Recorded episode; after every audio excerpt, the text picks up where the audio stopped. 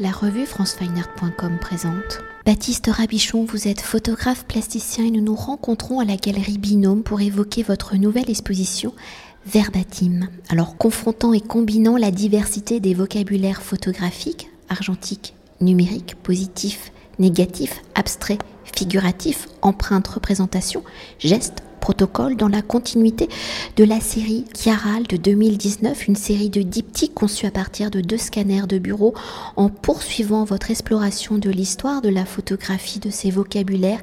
Les deux séries présentées aujourd'hui, Blue Screen of Dead et Verbatim, et votre lecture contemporaine du photogramme, cette technique qui a pour principe de produire des images, des photographies sans appareil photographique, mais par le positionnement d'objets sur un papier photosensible où les empreintes des objets posés seront révélées par la lumière. Alors cette relecture contemporaine du photogramme, vous l'interrogez à travers l'objet de l'écran, ces écrans qui nous accompagnent aujourd'hui dans nos quotidiens, celui de notre téléphone, de notre écran d'ordinateur, des écrans qui sont la mémoire de notre quotidien.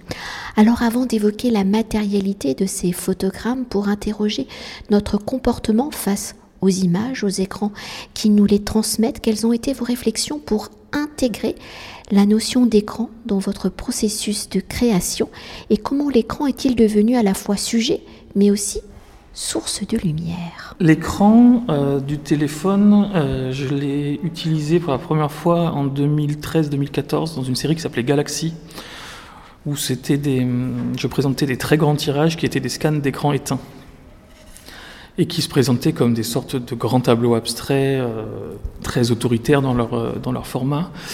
Et et je me rappelle qu'à cette époque, euh, ce genre de travaux était quelque chose qu'on avait vu pas mal dans la, photographie contemporaine.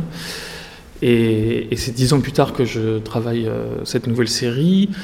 Et j'ai le sentiment que le téléphone réapparaît d'une certaine manière dans les travaux d'autres artistes d'une autre manière. C'est-à-dire que euh, entre 2007, avec l'apparition du premier iPhone, et 2012-2013, il y avait pas mal de travaux qui dans leur euh, présentation relever d'une sorte de fascination ou de répulsion par rapport à l'objet, ou, euh, en tout cas c'était l'objet qui était représenté, euh, réellement représenté en tant que tel. Là, j'ai l'impression que l'objet devient partie intégrante du processus et même euh, détail dans l'image. Là, dans, les deux séries que je présente, il est présenté de, de manière différente, mais il y a cette idée-là que on va dire, la greffe a tellement bien prise que euh, qu'il est absolument euh, partie intégrante de la création et la création ne peut plus se faire sans lui. C'est cette réflexion qui m'a amené à faire la première série Blue Screen of Death parce que le, j'étais en train de prendre mes notes euh, sur mon téléphone portable, en train de réfléchir à ce que j'allais faire comme nouvelle série. J'avais vraiment envie de travailler sur le photogramme parce que la première série que j'ai exposée il y a dix ans, c'était une exposition photogramme à couleur, assez simple. Et, euh, j'avais envie de, de, me, de replonger vraiment dans un travail de photogramme très classique où je suis dans mon petit labo, sur ma table, à poser les objets sur le papier. Euh, et, c'est en notant mes premières idées, mes premières esquisses de projet sur mon téléphone que je me suis dit, mais c'est ça qui va être le fil conducteur.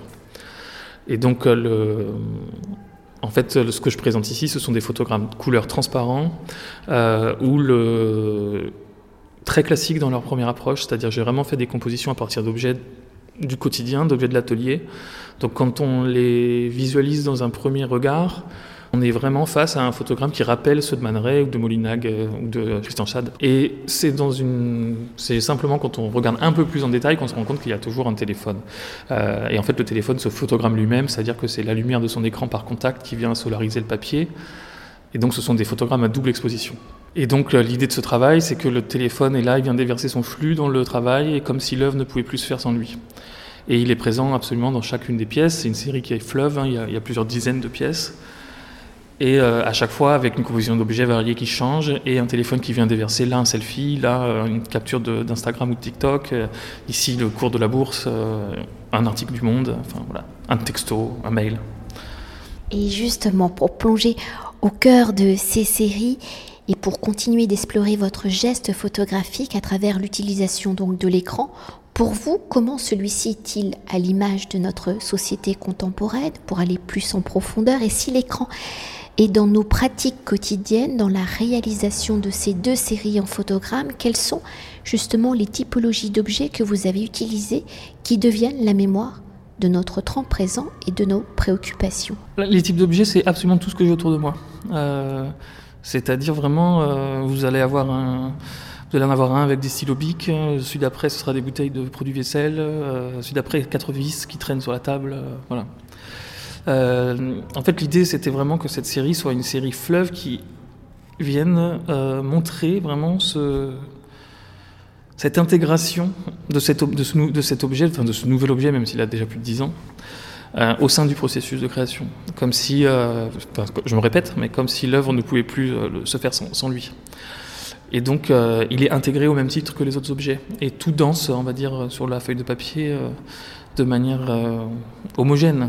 J'ai choisi aussi un format de tirage qui est le 30-40, donc qui est vraiment un format classique de la photographie. parce que dans la danse des objets sur le papier, le téléphone se retrouve avec exactement le même statut que les autres objets. Il se retrouve avec euh, un volume et une surface à peu près identiques aux autres objets, et il prend une place qui, s'intègre à peu près de la même, euh, voilà, la même taille. C'est vraiment cette idée-là. Et pour poursuivre notre exploration de votre écriture photographique, dans la compréhension de celle-ci, les titres des deux séries sont des indices à notre rapport à l'écran, à l'utilisation des formes de dématérialisation. Alors quelles ont été vos réflexions pour nommer vos séries? Donc l'une verbatine, où là on n'a encore aucun indice sur cette série, et Blue Screen of Death. Comment l'utilisation omniprésente de l'écran technologique, de la matérialité informatique y fait référence alors le titre euh, Blue Screen of Death, c'est un écho direct au surnom qu'on donnait au plantage des premiers ordinateurs dans les années 80. Donc euh, quand un ordinateur n'arrivait plus à traiter une erreur système, il affichait un écran bleu avec une suite de caractères qui est incompréhensible pour le commun des mortels. Très vite, les gens ont surnommé ça l'écran bleu de la mort, Blue Screen of Death. Et euh, je trouvais que c'était une très belle prémonition de l'envahissement de nos vies par ce petit appareil à la lueur bleutée. Et donc j'ai choisi de, titrer la série de ce, voilà, de ce petit surnom euh, à la fois humoristique et tragique d'une certaine manière. Euh, et, ça fait aussi référence, Blue Screen of Death, à la lumière bleue évidemment, et les écrans sont des appareils à la lumière très bleue, ce, ce dont on ne se rend pas forcément compte parce que notre cerveau est très malin et arrive toujours à faire la balance des couleurs en permanence. Mais le papier, lui, est calibré d'une manière à ce que le, la lueur bleue n'est pas du tout faite pour lui.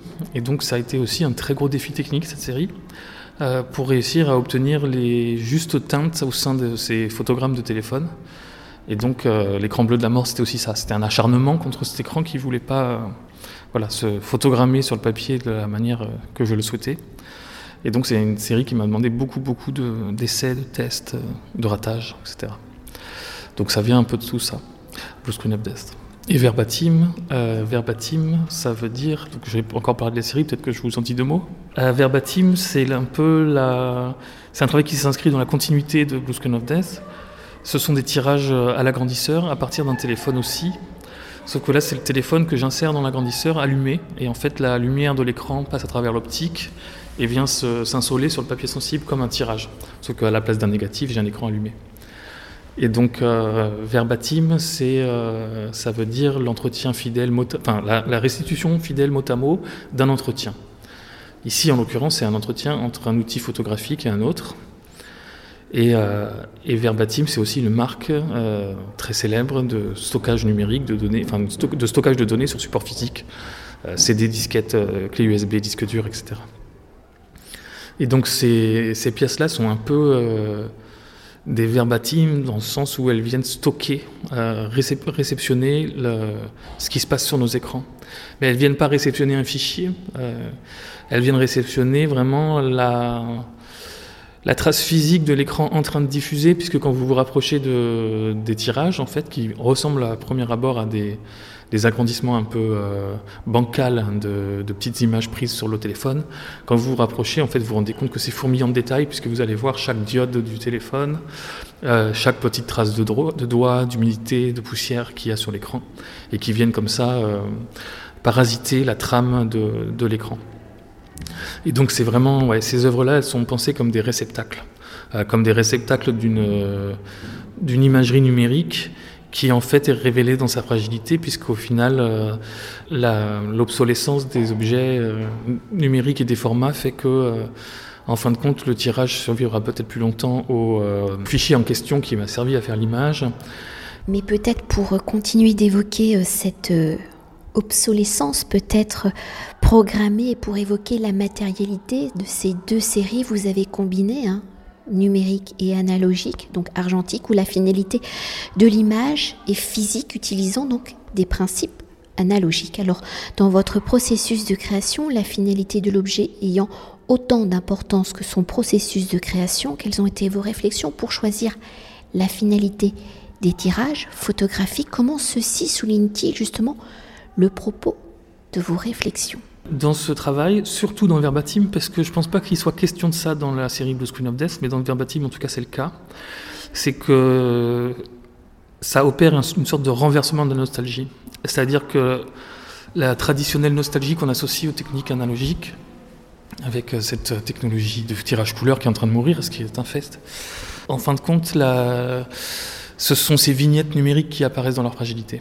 Euh, le format JPEG euh, est en train de se faire euh, remplacer progressivement par WebP. donc il est amené à disparaître. Il sera peut-être plus décodable dans 20 ans. donc il faudra retélécharger des codecs si on les trouve. Tous les supports sur lesquels ces photos sont stockées seront plus connectables. Il suffit de voir les derniers Mac, on ne peut plus, plus brancher rien dessus. Et donc, euh, ça parle aussi de ça. Euh, bien sûr, cette série est verbatim, du coup, ce, côté réception euh, de la pièce. Elle fait, écho, elle fait écho à ça. En fait, les pièces sont presque comme des, stèles ou des tombeaux. et elles se présentent comme des. Oui, elles se présentent vraiment comme des objets à part entière, comme des, traces physiques. Et quand vous parlez du, de l'importance du, du, résultat et du procédé, c'est exactement ça. C'est-à-dire que j'essaye de faire des pièces qui ne soient pas trichées dans le sens où euh, je ne m'intéresse pas à l'image du téléphone et à la reproduire en grand, ça m'intéresse absolument pas, ou à euh, prendre le fichier et à l'imprimer. Là, ce qui est vraiment important, c'est qu'il y a une véritable relation de cause à effet entre le tirage et le, téléphone. Il n'y a pas eu d'intermédiaire. Le tirage est une trace réelle et physique de ce qui s'est passé sur l'écran, à contrario de l'image numérique qui, elle, est un texte. Un texte, c'est toujours un code. Euh, incompréhensible pour nous, parfaitement compréhensible par les outils que nous utilisons, les logiciels, les appareils qui sont, qui sont capables de décoder ces suites de codes et d'afficher des pixels colorés. Et donc c'est vraiment l'histoire d'une relation entre ces deux, euh, ces deux paradigmes, on va dire. Et, euh, et ça, c'est quelque chose qui est présent dans beaucoup de mes travaux, pas forcément tous, mais une grande partie de mes travaux. Et on va dire que c'est Verbatim est peut-être la série la plus euh, la plus simple dans le rapport entre, les, entre ces, deux, ces deux paradigmes, mais aussi peut-être la plus subtile parce qu'elle euh, ne se donne vraiment pas du tout à voir euh, immédiatement. Il faut presque avoir un œil euh, spécialiste pour comprendre qu'on est face à un tirage analogique, encore plus poussé pour comprendre qu'on n'est pas face à un tirage lambda. Enfin, voilà, il y a toutes ces choses-là, mais qui, sont, qui ont leur importance dans ce, dans ce travail. Et peut-être pour évoquer quelque chose de peut-être j'allais pas dire plus poétique, mais si on, oublie tout ce que vous venez d'évoquer quand on regarde, euh, et là je vais peut-être me fixer sur euh, Verbatim, mais c'est aussi au final la représentation de votre lieu de travail. Enfin, je veux dire, c'est tout le processus aussi de création, c'est un peu la face cachée de l'atelier de l'artiste. Alors là, sur la pièce qui est là, en l'occurrence, oui.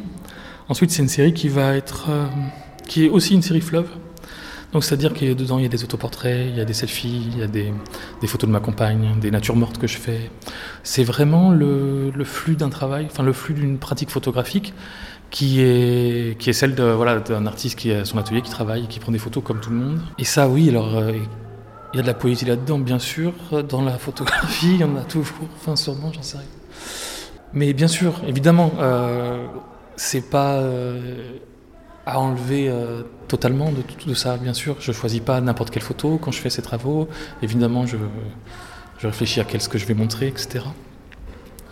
Mais c'est pas le but premier parce que le, en fait, la série est fleuve du coup, elle va, comment dire, par, euh, par la force des choses, elle va amener un univers, elle va en montrer un. Euh, et je crois que c'est ça, enfin, et, c'est surtout renforcé par cette dimension de, de, réceptacle de ces images, parce que, enfin, là, c'est vraiment de l'anecdote, mais mais elle a pour moi son importance. Enfin, en tout cas, c'est que le, téléphone avec lequel je prenais les photos, il a eu un bug, euh, un bug comme on en connaît tous, qui fait qu'il est intégralement foutu. Donc toutes les images qui ont servi à faire ces séries ont absolument disparu. Et donc il n'y a plus que ces pièces-là, verbatim, qui, euh, qui, qui, restent de ces images. Et donc euh, voilà, c'est un, ça, ça vient appuyer, on va dire, le. Donc elles deviennent des pièces uniques. Ce sont toutes des pièces uniques, ouais. Ce sont toutes des pièces uniques. C'était, elles étaient conçues déjà comme ça. Je pourrais les, j'aurais pu faire des variations, mais ensuite après, pour des raisons techniques, euh, ce serait jamais pareil, parce que euh, on il faut ressortir le téléphone pour le repréparer, et donc du coup les traces de doigts vont être à d'autres endroits, etc. Donc évidemment, en fait, c'est un peu par faire deux fois la même. Et comme à la base la photographie est quand même le processus, enfin l'un des processus du multiple, enfin on joue toujours euh, sur les protocoles. Et pour peut-être conclure notre entretien, peut-on évoquer l'une de vos actualités où vous êtes le 11e lauréat du prix Caméra Clara qui récompense des projets étant réalisés à la chambre photographique. Alors, votre série primée est Mother's Rooms qui est exposée du 20 avril au 30 juin 2023 au studio Franck Horvat. Alors, si précédemment nous avons évoqué votre démarche photographique réalisée sans appareil photographique, ici, comment utilisez-vous la chambre photographique qui est liée le sujet, l'histoire de Mother's Rooms. Et ici, comment détournez-vous le principe même de l'utilisation de cette fameuse chambre photographique? Alors, Mother Rooms, c'est un, projet que j'ai pensé pendant le confinement, que je réalisais un, peu plus tard. Et en fait, il est dans sa manière d'être pensé, il, est, c'est la même chose. C'est-à-dire que, en fait, j'essaye pour chaque, euh, la, technique, elle est toujours au service d'une idée et elle doit. Euh, elle, j'essaie qu'elle ne triche pas avec, euh, voilà, avec la avec l'idée de base. Et donc du coup, euh, en fait, la Mother Room, c'est une expérience à la base enfantine qui, qui est que si on a la tête à l'envers, on va voir le plafond et si on a un peu d'imagination, il se transforme en sol dans notre esprit et on a l'impression de redécouvrir l'espace dans lequel on est. les pièces deviennent vides et très, très étranges. C'est vraiment une expérience enfantine de retournement. Et donc, euh, je me demandais comment je pouvais restituer ça en photographie. Et la chambre, c'est apparu comme une évidence, puisque quand on regarde dans une chambre, on voit tout à l'envers. Et donc, du coup, j'ai simplement présenté ce que je voyais dans la chambre. C'est-à-dire que je n'ai pas retourné les tirages, en fait, euh, quand je les ai exposés, je les ai présentés à l'envers. Et pour les réaliser, j'étais perché en hauteur sur des escabeaux, des échafaudages, etc., à ras de plafond. Et je prenais le plafond de manière voilà, très simple, euh, comme si c'était un sol. Ce que je voyais comme ça dans la chambre. Et je les expose, euh, je les expose comme ça. Et Mother Room, ça fait écho, ben, premièrement parce que c'est une expérience d'enfant que ma mère adorait faire quand elle était enfant, quand je lui en ai parlé. Du coup, j'avais envie de faire un clin d'œil à, ce, à, cette, voilà, cette histoire. Euh, aussi, euh, ça s'inscrit aussi dans la suite d'un travail très intime que j'avais fait qui s'appelait Les chemises de mon père. Et donc j'avais envie de refaire un titre euh, où ma mère apparaisse. et Mother Rooms, c'est aussi, ben, les photos en question sont des photos d'espaces familiaux, donc du coup les maisons de ma mère et de ma grand-mère. Et, enfin, c'est c'est la, la, chambre de nos mères dans laquelle on a tous flotté à l'envers neuf mois durant. Quoi. Donc il y avait aussi, il y avait aussi cette idée. Quoi. Merci beaucoup. Merci à vous. Cet entretien a été réalisé par franceweiner.com.